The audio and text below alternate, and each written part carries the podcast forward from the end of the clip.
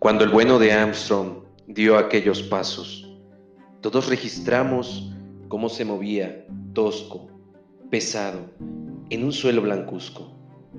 ¿O era de piedra pómez? ¿Quién se acuerda? Durante un rato estuvo cavilando y la escafandra, o como se llamase, impedía que viéramos sus ojos, pero juraría que su mirada era de pereza o abulia. Algo debió explicar a su regreso, algo diferente al discurso de gloria, que le ordenaron pronunciar eufórico, entre medallas, flores, vítores y guirnaldas. Algo debió decir en privado a sus jefes, algo importante, inesperado.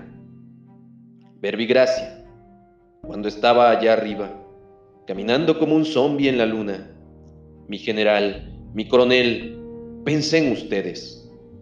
Y se me ocurrió, no sé por qué, que debía matarlos con urgencia, uno a uno, dos a dos, etc. O Verbigracia dos, cuando andaba allá, heroico, pisando las feísimas arrugas del satélite Imaginé que así debía ser la muerte, es decir, el paisaje de la muerte.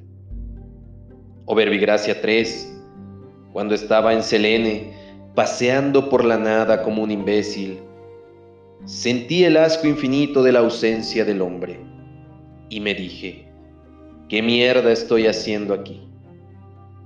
Algo así debe haber confesado a sus jefes, con su estrenada voz de robot disidente y quizá por eso los dueños del poder postergaron, sin edie, los viajes a la luna.